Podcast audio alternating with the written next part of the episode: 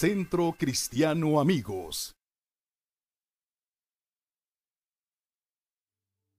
Dios, Dios me hablaba acerca de un tema que, que tuvo que ver mucho para todo un proceso.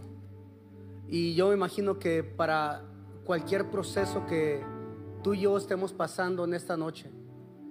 Definitivamente me gusta hablar mucho de, de- de- del, del poder de Dios, de lo que Dios puede hacer, de milagros, de señales, de prodigios, de que Dios resucitó muerto por allá y cosas que llaman la atención.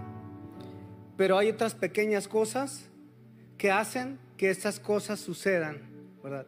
Pero que no las vemos. El otro día estaba manejando y me acordé de, me acordé de una historia donde una vez fui a visitar a un pastor y sus niños estaban muy inquietos, ¿verdad?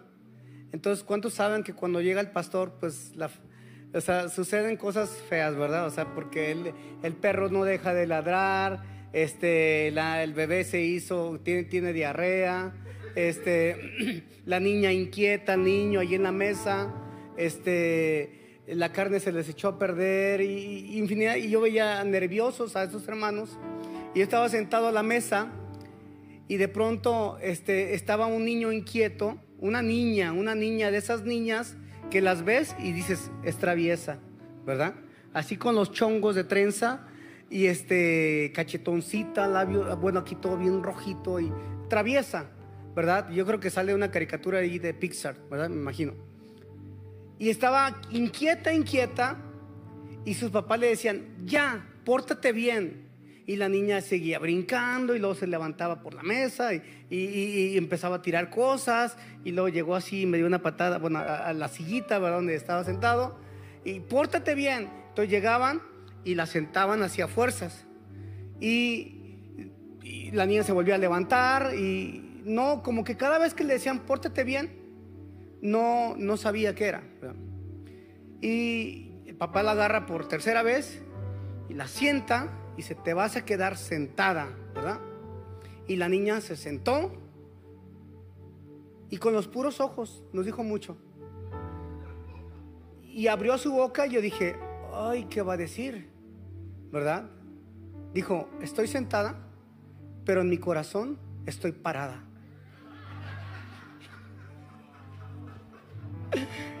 Yo les dije, vamos a hablar por los alimentos, ¿verdad? Quiero hablarte en esta noche acerca de la actitud, de la actitud. Y, quiero irme muy rápido, ahora sí quiero romper récord. Este, la actitud, eh, bueno, la, definición, expertos en comportamiento, pues eh, lógicamente es, eh, lo, lo definen como una actitud, un comportamiento donde ya se tomó una decisión en- en tu mente y lo hace exterior tu cuerpo, tu cara, tus gestos, tus palabras. Es una forma de responder un pensamiento o un sentir acerca de algo o de alguien. Una actitud es una posición que uno toma. La disposición de parte del cuerpo eh, y es una posición este, eh, casi casi es contraria eh, y es una preparación a la respuesta que vamos a dar acerca de eso que estamos enfrentando. Cuando tú vas a la farmacia Guadalajara, ¿verdad? Yo creo que ahí, híjole, es el campo así de, de- de concentración de la actitud. Porque tú estás formado, estás formado y este, y, y pues ya te hacen formar en una sola fila, ¿verdad? Para que no tengan pretexto los canijos así de que esta fila está cerrada, esta caja está cerrada o esta está abierta. Eh, tú estás ahí eh, como en el Oxxo, vas, vas agarrando y como ya no te dan bolsita ni nada, traes, traes el refresco, traes la leche, traes el pan, traes todo, ¿verdad? Y, y los del Oxxo ya saben que les tortura esto a la gente, a los clientes. Tú vas y quieres dejar todo y te dicen, pasa a la otra caja. Y tú estás así, ok, ¿verdad? Ya. O a veces vas igual de, o sea, no tienes tiempo y te paras en un Oxxo, ¿verdad? Y, llegas a la caja después de 20 personas a querer ponerle saldo al celular y te dicen, no hay sistema. Y te pones, no sé si vas a Mega o a Fresco, si eres más fresón, o Chedraui. Ya si vives allá por donde vivo, ¿verdad? Allá, pues, este, bodegas, bodega express, ¿verdad? Dicen que donde quiera que hay uno de esos, cuidado, es barrio peligroso. y, y estás en la fila y estás así con la cajera. No le estás diciendo nada, pero le estás diciendo, me irrita tu servicio, ¿verdad? Y luego volteas con el otro y, y tú sabes que el otro está pensando igual, ¿verdad? Y hasta te atrevas a decirle, te amo, me amo. ¿verdad? Siento, tú sientes, sentimos lo mismo, ¿verdad? Pero nosotros podemos responder con buenas cosas. Podemos responder con buenas actitudes o malas actitudes. Nuestra actitud determina qué tanto queremos avanzar en la vida. Nuestra actitud determina qué tanto vamos a avanzar del problema o de la situación en que estemos pasando. Y, el asunto es de que Dios tiene propósitos para nuestra vida. Dios tiene planes para nuestra vida. Su palabra dice que cuando Él envía su palabra, no vuelve vacía. Pero hay algo que puede bloquear lo que Dios está mandando, lo que Dios está creando para tu vida, la respuesta que Dios tiene para ese problema, para esa situación. No importa si sea una, una respuesta a, una enfermedad, a, un, a algo que está pasando en tu corazón, no importa. Dios está planeando todo, pero algo que puede bloquear todo eso es la actitud, la forma en que tú vas a poder responder ante esa situación. Una buena actitud es la clave para que su propósito se cumpla en tu vida. Tú puedes estar parado frente a la solución del problema y no lo puedes ver. Incluso puedes estar sentado ahorita junto al amor de tu vida. No era para los casados, o, bueno, sí, sí, sí, sí, cierto, cierto, ¿verdad? Y dice, amén, ¿verdad? Y no ven a su esposa, ven, andan viendo a ver quién está por allá.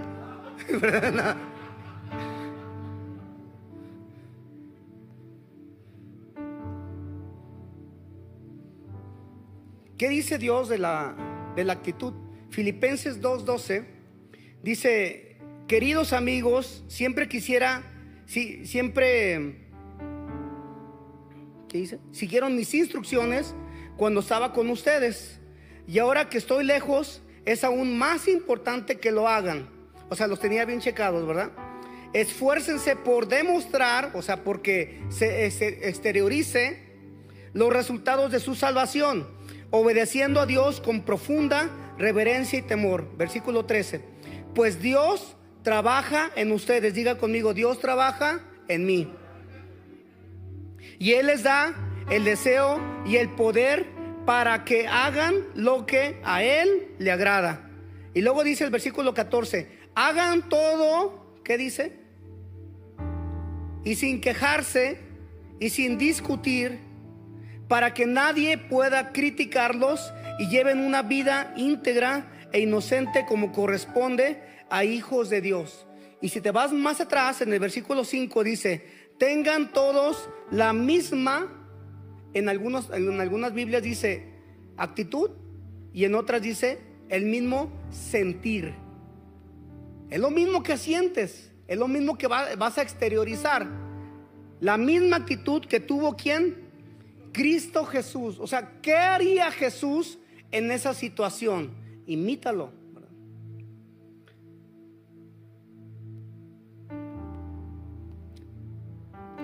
¿Cuántas oportunidades hemos perdido a diario que Él prepara para nosotros debido a nuestra mala actitud?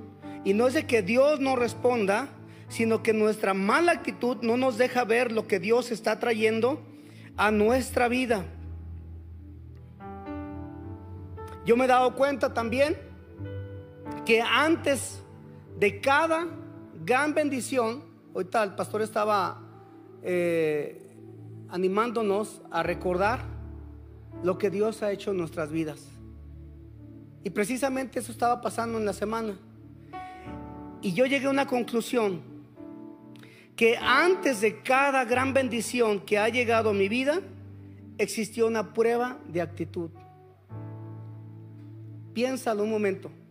Antes de que Dios haya hecho estragos con tu vida en bendición, siempre hubo una prueba o existió una prueba de actitud. Existió una batalla y la forma de pelearla determinaría el resultado en ella. Y ahora digo, detrás de una gran bendición hay una prueba de actitud en tu vida. Yo no sé qué es lo que estás esperando, pero yo te animo a que esperes con una buena actitud. Porque déjame decirte, cuando esa bendición llegue a tu vida después de esperar mucho tiempo, vas a tener que volver a esperar por otra cosa. por ahí dice una canción, ¿verdad? Esperar en ti, esperar en Él, ¿verdad? Tenemos que esperar. Dios trabaja en nosotros. La buena actitud es una de las llaves más poderosas. Por ahí dijo alguien, ¿verdad? Que las llaves del reino. Es una llave muy poderosa para poder acceder a lo que el Padre tiene para nuestras vidas para que Dios derrame lo que Él desea para nosotros. Me acuerdo de un hombre que se llamaba Pablo Hunter, ya una vez lo mencioné, un misionero aquí en la ciudad, en la región de Guadalajara. Él, apoyaba mucho la iglesia donde yo crecí y también me involucré. Era un, Pablo, un, hermano americano y, él iba manejando, este, creo que de allá de, del Salto para acá, para Guadalajara y, de pronto eh, se le poncha la llanta. Y este hermano decía, pues yo era, americano, ¿verdad? yo nomás di gracias, gracias Señor por la llanta ponchada. Nunca lo veías así maldiciendo ni nada o quejándose. Siempre muy grato, muy agradable delante de Dios. Y, dice, bueno, pues ¿dónde? Busqué una llantera y ya fui y estaba un muchacho debajo de un carro, este, como arreglando el carro, y le dijo, eh, tengo un problema con la llanta, claro, en, tono gringo, ¿verdad? Este, y el muchacho dijo, ahorita voy. Y se sale el muchacho y no tenía pies. Entonces ahí va el muchacho este, en un carrito, una avalancha, y, fue y le quitó la llanta a, no sé, a 500 metros, y se trajo la llanta y empujándose, pero muy feliz. Y el hermano Pablo decía, gracias por mis piernas, gracias. O sea, con la actitud, gracias. Y al final le cambia, le cambia la llanta y, se sube, le paga y arranca y Dios le habla y le dice, salte con el, con el joven y pregúntale algo. Va con el joven y le dice, ¿tú quisieras volver a caminar? Dijo, sí si quisiera volver a caminar, pero no tengo. Mira, cuando vayas a Guadalajara, llámame. Y él, él fabricaba eh, aparatos ortopédicos, Y lo buscó después de varias sesiones, de varias citas, ve al joven marcharse con sus piernas nuevas Y el hermano Pablo empezó a llorar y dijo, gracias. Y Dios le habla y le dice, ¿sabes qué, Pablo? Yo le puse, yo te puse un clavito en la carretera para que este joven pudiera caminar. Dale un aplauso al Señor. A Dios le importa tu actitud. Yo creo que si no sales con una mente renovada, o después de todos esos ejemplos, no sé qué va a hacer Dios, ¿verdad? Pero a Dios le importa. Actitud número uno, queremos vivir de nuestra mala experiencia de nuestro pasado. Y lo queremos traer y cargando como ese costal a nuestra vida. y andamos cargando esa basura y echándosela a cada persona que conocemos. Y yo te lo hablo por mi propia experiencia. Queremos con esa, con esa actitud de dolor, esa actitud de duelo, esa actitud de, de, de, este, ¿cómo se dice? Me, la decían mucho. Eh, mande, de amargura, de todo lo que, lo que puede salir de allí. Pensando que Dios ya no puede hacer nada con tu vida, con mi vida. Yo no sé si también vienes de un, de un divorcio. Yo no sé si vienes de una violación. Yo no sé si vienes de, un fracaso en tu vida. Si ya has fracasado, un pastor amigo me decía que ya, que ya ha fracasado seis veces. Seis veces. No sé si vienes quebrado. No sé si vienes roto. Y venimos a Cristo y pensamos que ya no hay esperanza. Y en Isaías 43, 19 dice, he aquí yo hago cosas nuevas. Pronto saldrá la luz. ¿No la conoceréis? Otra vez abriré camino en el desierto y ríos en la soledad donde no hay salida. Dios es un Dios de cosas nuevas. Dice la Biblia que nuevas son sus misericordias, ¿verdad? Cada mañana, cielos nuevos, tierra nueva, un nuevo calzado, una nueva vida, una nueva esperanza, un nuevo camino. Pero la mala actitud de mi experiencia personal de fracaso en nuestra vida, yo creo que es necesario que la dejemos atrás. La experiencia del pasado tiene que estar donde? En el pasado. Como dijo un buen amigo incantante, ya lo pasado, pasado, ¿verdad? Primera de José, José, ¿verdad? Jeremías 29:11 dice, es un versículo que ya, ya, ya no lo sabemos de memoria, porque yo sé los pensamientos que tengo hacia ustedes, dice el Señor, pensamientos y planes de bien y paz y no de mal, para darles esperanza. Y hay mucha gente que no tiene esperanza, hay mucha gente que piensa que su vida no va a cambiar, que, que lo que fue es lo que va a determinar su futuro y no es cierto, no es cierto.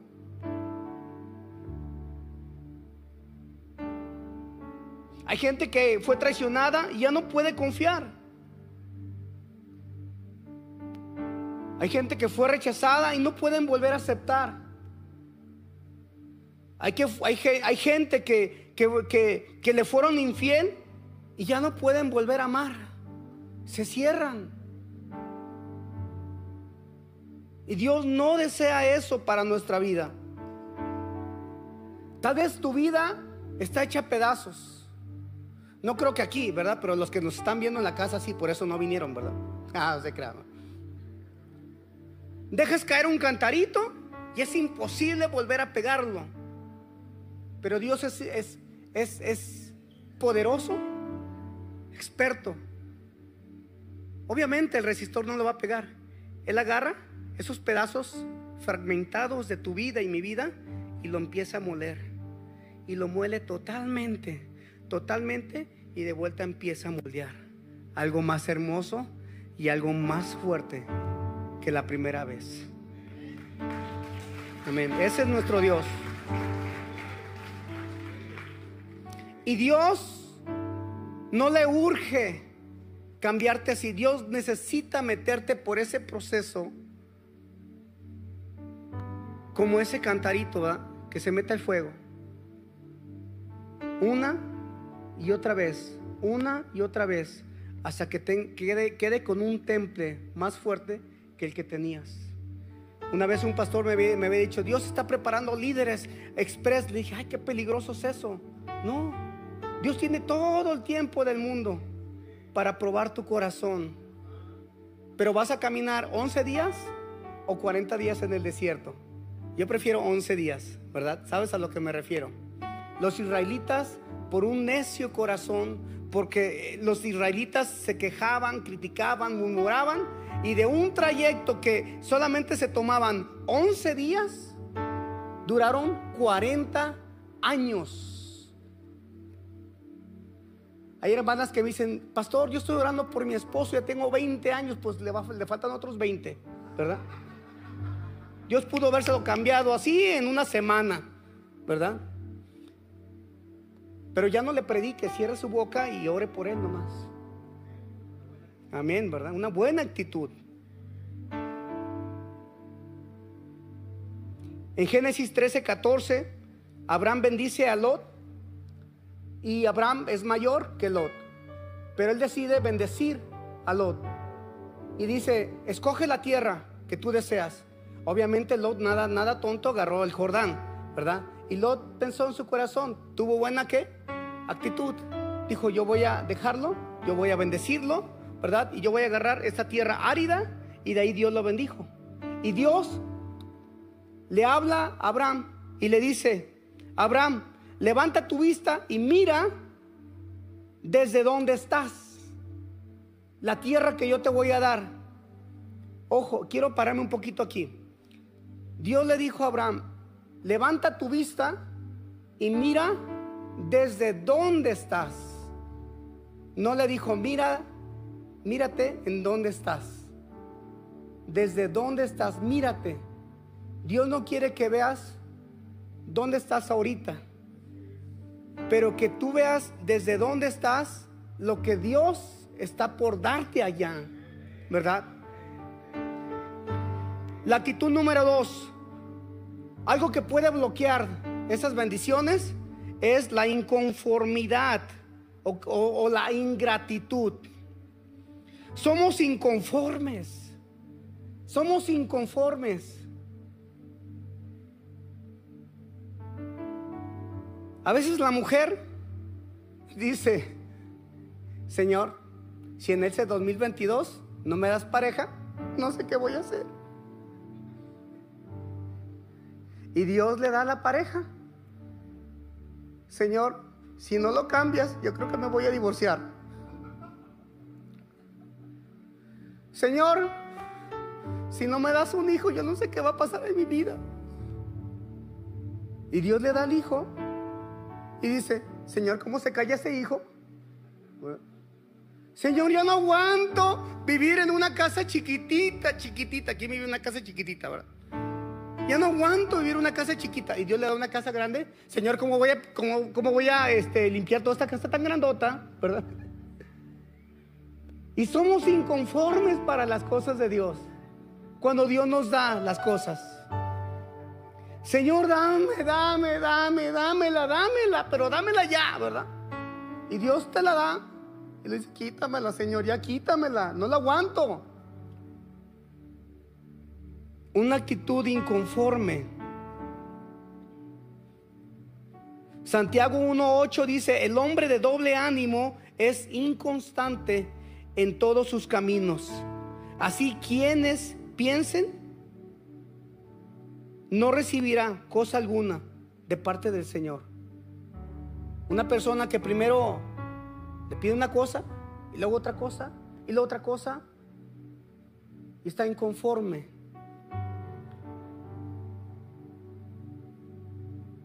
Actitud número tres, actitud de gratitud. Filipenses 4:6 dice, no se inquieten por nada, más bien en, en toda ocasión, con oración y ruego, presenten sus peticiones a Dios y denle gracias. Primera de Tesalonicenses 5:18 dice, dad gracias a Dios en todo, porque esta es la voluntad de Dios. No dice dar gracias a Dios por todo. Porque entonces corres el peligro de amargarte. Pues te doy gracias porque perdí mi trabajo. ¿Verdad? Te doy gracias porque porque porque este perdí esto y perdí lo otro, ¿no? Sino dice dar gracias en medio de todo. En medio de esa situación darle gracias a Dios. Yo no sé qué tan difícil o qué tan qué tan fácil sea en medio de un problema poder levantar las manos y decirle, "Señor, tú tienes el control de todo." Por ahí dijo una persona, si tu problema tiene solución, ¿de qué te preocupas? Si tu problema no tiene solución, pues ¿de qué te preocupas? tiene solución, tiene solución. Cambia tu actitud. Una actitud de gratitud. La, la gratitud la actitud de gratitud reconoce a Dios y libera las manos de Dios. La gratitud es una llave muy poderosa, muy poderosa. ¿Se acuerdan cuando Jesús iba a darle de comer a cinco mil, cinco mil personas? Que teólogos afirman que fueron cerca de 20 mil personas, contando mujeres y niños y gatos y perros, así como en el Tizate, ¿verdad? ¿Sí? Hay 20 adultos, 20 niños y 50 perros, ¿verdad? Pero ya los perros están más, más ordenaditos, ¿verdad? Más ordenados. ¿Sí o no, hermana Gliselda? ¿Verdad? Ya, están, ya se ponen en la alabanza y ya como que quieren entrar de coro también. ¡Aú! Empiezan así, ¿verdad? Amén. Cuarta actitud, la actitud de la murmuración o del rezongar, criticar y quejarse. ¿Sabes que en el cielo hay alabanza y en el infierno hay quejabanza?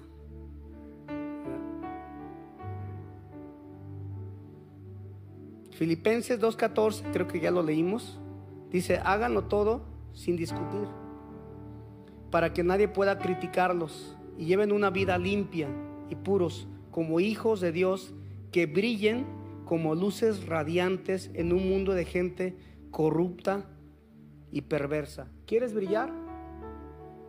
¿Quieres brillar? No murmures, no te quejes, no critiques. Como decía el pastor, ¿verdad? Ay, no me gustó, no me gustaron los cantos del domingo. Pues qué bueno que no, porque no eran para ti, eran para Dios.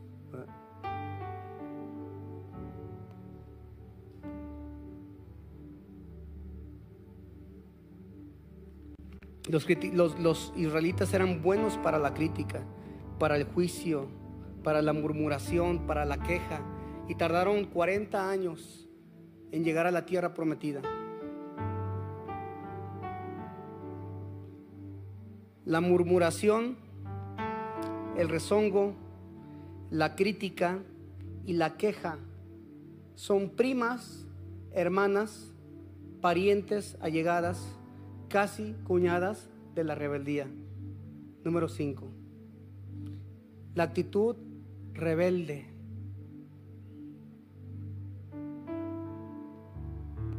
Dice primera de Samuel 15, 23, porque la rebeldía es como el pecado de hechicería y adivinación, y la desobediencia como iniquidad e idolatría.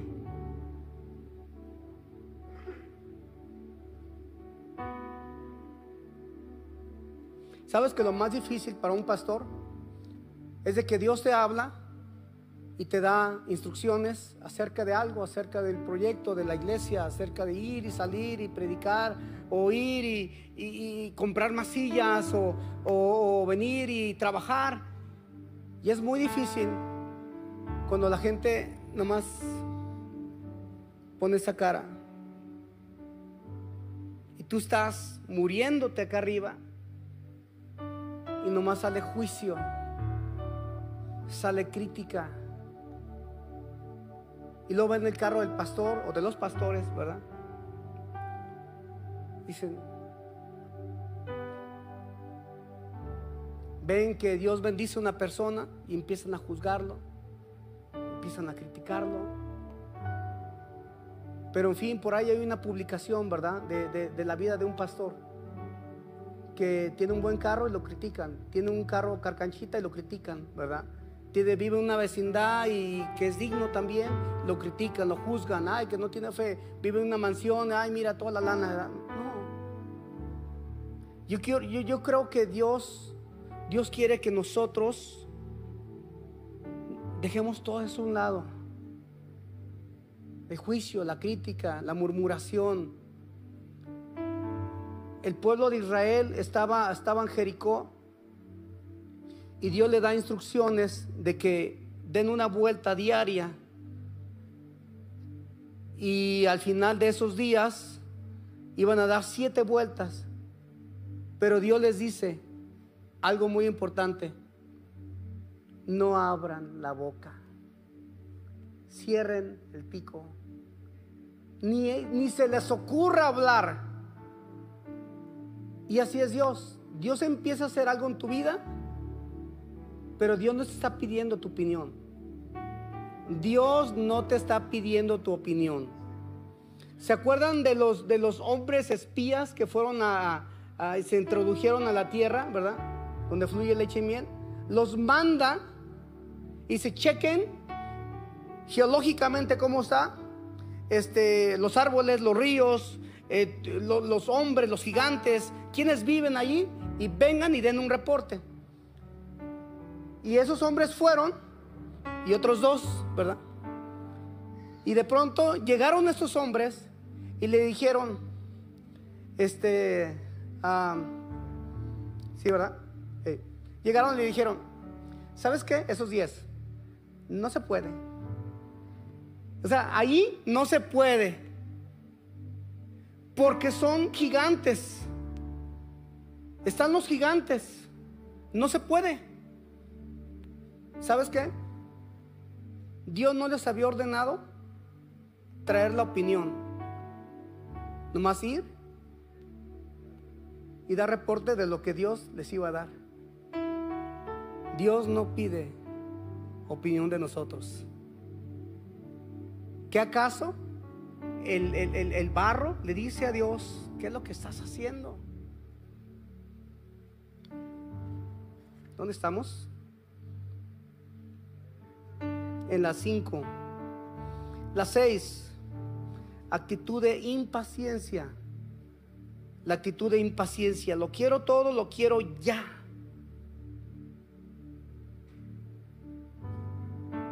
Y Dios no trabaja así.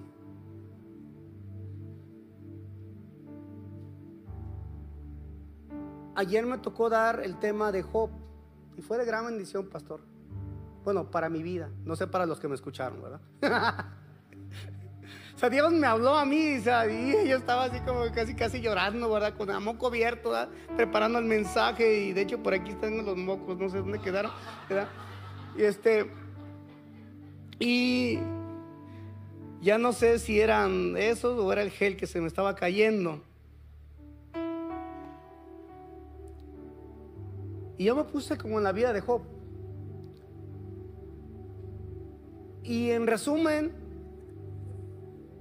la síntesis de Job es hacer el, por qué, por qué el sufrimiento de los justos. La respuesta, el por qué los justos sufren. Y claro que había un plan detrás de todo ello, ¿verdad? Job era el campo de batalla entre Dios y Satanás. Job era el haz de Dios sobre la mesa, el orgullo de Dios, pero no era el sufrimiento. Y a Job nunca se le dijo lo que pasó arriba. Job nunca, Job murió sin saber qué, qué onda, qué pasó. Y el resultado era esto, buscar las respuestas del por qué sufrir, del porqué de la vida. Y Dios en los capítulos este, últimos le habla y al final trata de decirle, Job, no hay respuestas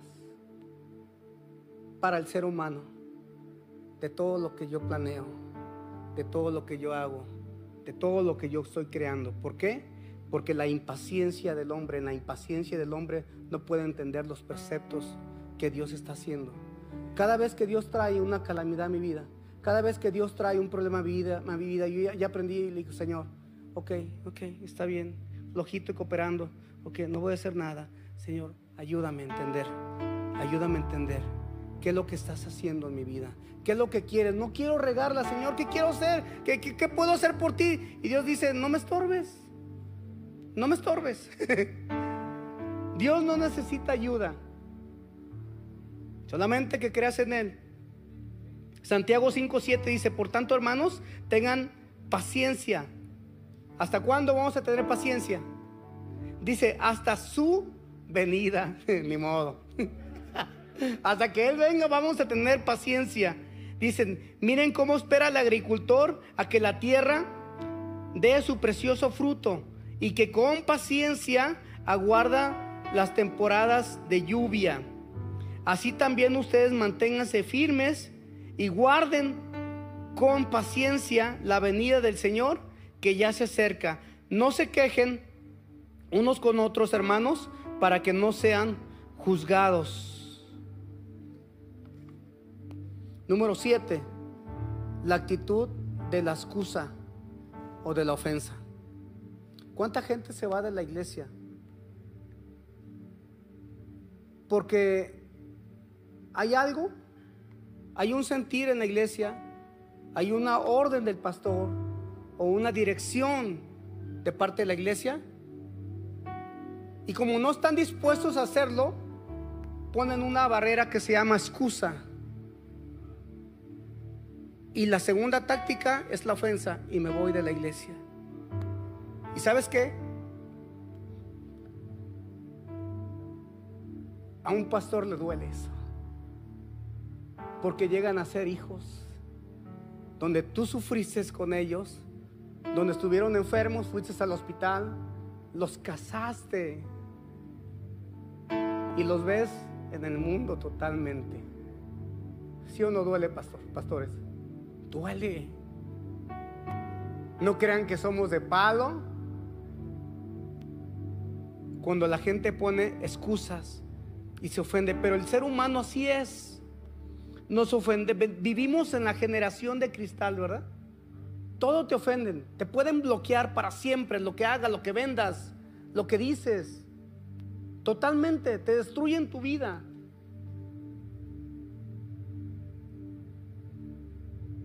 pero nos ofendemos de cualquier cosa. Y decimos, es que yo no soy corajudo, tú eres el que me haces enojar, ¿verdad? Y ponemos la excusa. Y esto viene desde Adán y Eva.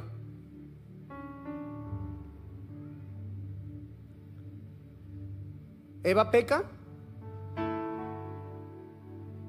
Dios va con Adán y Dios dice, a mí no me mires, fue la mujer que tú me diste. y luego va con Dios, va con, va con Eva, y luego Eva le dice, no, a quien tú le dices la orden fue, fue Adán, no a mí, chéquenlo. Y lo va de vuelta y dice, no, fue el diablo el que me hizo. Pero nos pasamos la bolita, no aceptamos y siempre ponemos la excusa y nos ofendemos. Y la número 8, yo quise que este tema fuera un poco tranquilo. Y el piano me ayudó mucho a no alocarme. Pero el número 8 es un bonus. La actitud de la duda o la actitud de no confiar en que Él tiene el control absoluto en una situación que tú estés pasando. ¿Qué vas a hacer? ¿Qué es lo primero que haces cuando tienes una situación muy difícil en tu vida? ¿Qué actitud vas a tener cuando te dan un reporte de una enfermedad terminal? En ti es más fácil, pero en la vida de alguien a quien tú amas, duele hasta el alma. Cuando tú sales del doctor, de la clínica y te dicen, y tú ya vas a saber de qué vas a morir. ¿Qué actitud vamos a tener tú y yo? ¿Vamos a dudar o vamos a confiar en Él? Y es una actitud muy poderosa, porque Dios está viendo esa actitud. Tú dejas entrar el temor o le dices, Señor, Tú tienes todo el control de mi vida. Yo me acuerdo hace algunos años, mi hija no, no pudo venir eh, en esta noche, no alcanzó, mi hija Briana.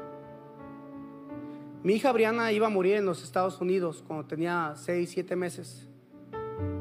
Dios tomó el control de su cuerpo. Y pues todos nacieron allá y regresamos a Guadalajara a vivir. Aquí vivimos siempre. Y a los dos años empieza a tener el mismo, este, este, características de enfermedad. Y mi esposa y yo nos vimos. Y entró mucho temor de querer, o más bien de recordar,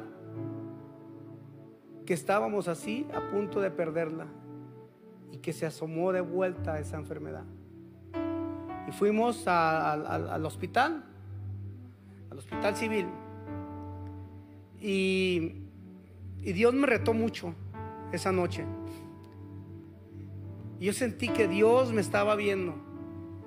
Ya era pastor de una iglesia donde donde hablábamos mucho de fe, le creíamos mucho a Dios.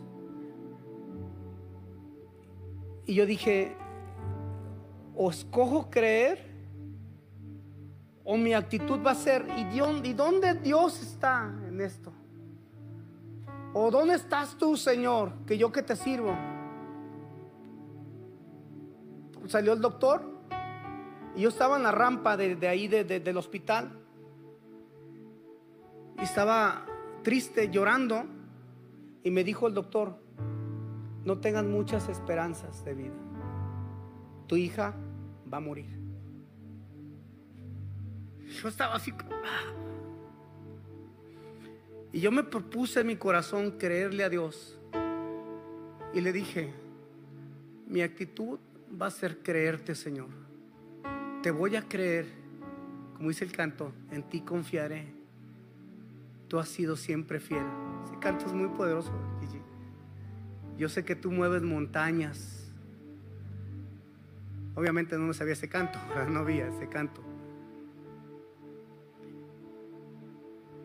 Y Dios sanó al final mi hija, mi hija. Dios la sanó.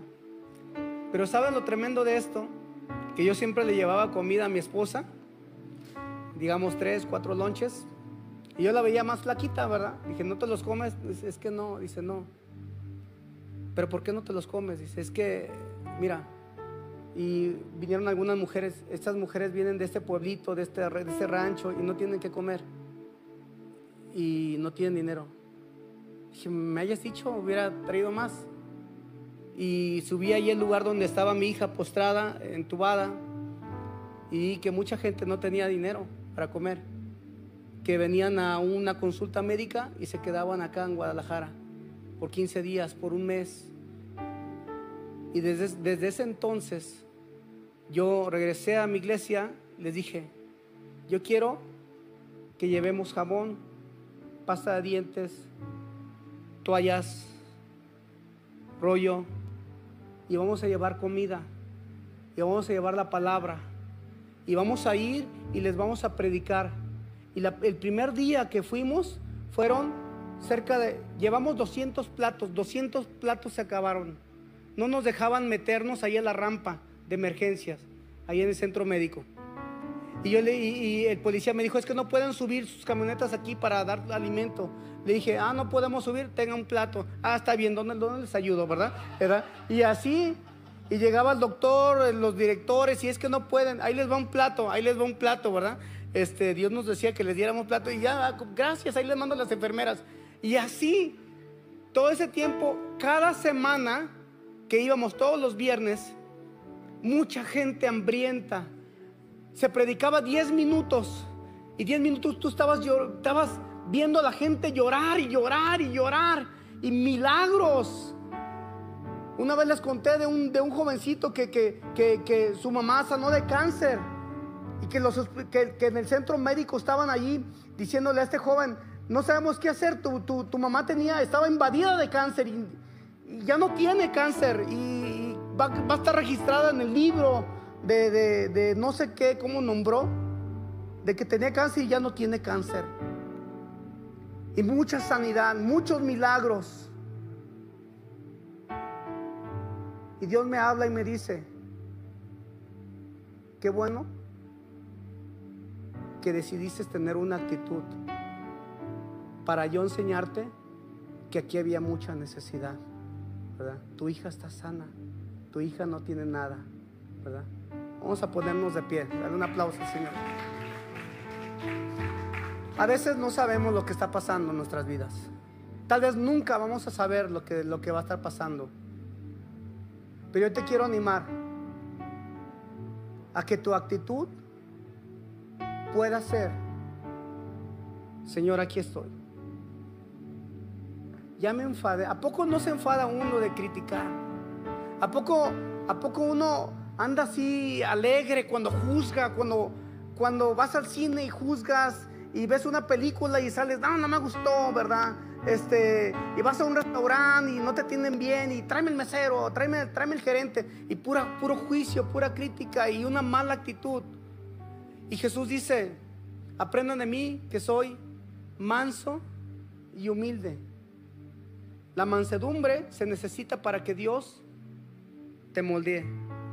Y la humildad para que Dios pueda hablar en, en tu vida y tú puedas ser aceptado delante de Él. Porque dice la Biblia que Dios resiste a los soberbios y da gracia a los humildes. Yo no sé tú, pero yo quiero hallar gracia delante de Dios.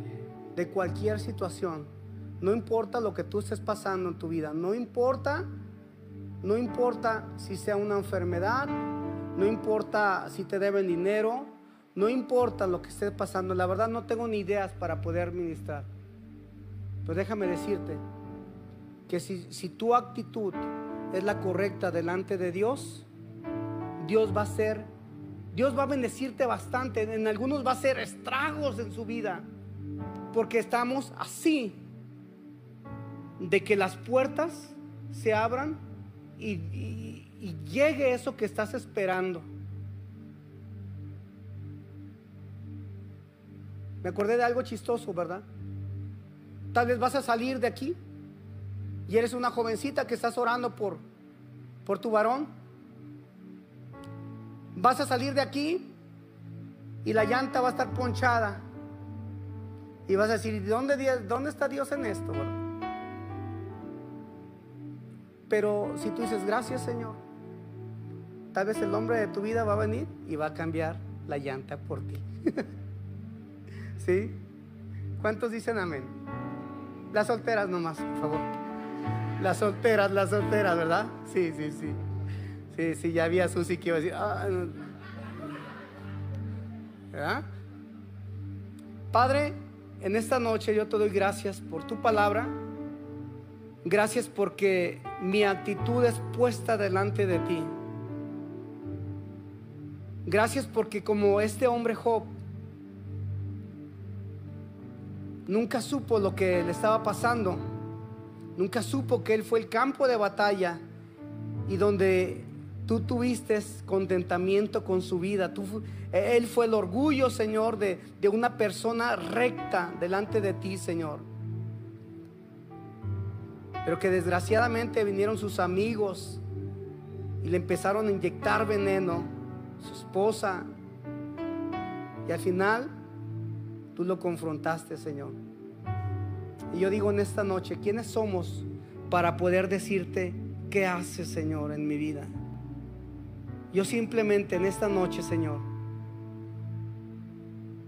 te digo que somos materia dispuesta para que tú obres en nosotros.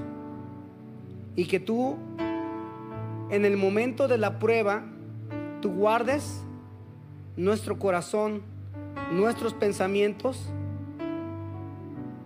que posteriormente reflejan una actitud.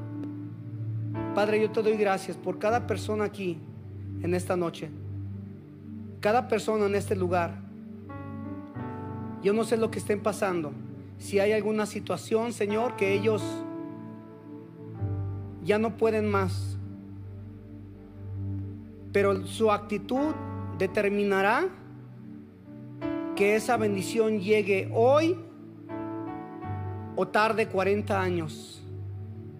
Y yo creo que puede ser hoy mismo, Señor. Que hoy mismo tú abres las ventanas de los cielos y derramas bendición. Gracias porque somos un pueblo que escucha tu voz. Un pueblo que anda conforme a tu corazón, Señor. Líbranos de toda queja, de toda murmuración, de, sentirnos ofendidos, Señor. Líbranos, Señor, de todo, Señor, lo que es la naturaleza del enemigo. Porque tú das gracia al humilde, Señor. Yo te doy gracias, Señor. Gracias en esta noche. Yo quiero preguntar algo. ¿Hay alguna persona que haya venido por primera vez? ¿Pudiera ver su mano? ¿Alguna persona que haya venido por primera vez? ¿O todos somos de casa? Creo que todos somos de casa, ¿verdad? Muy bien. Pues que Dios te bendiga.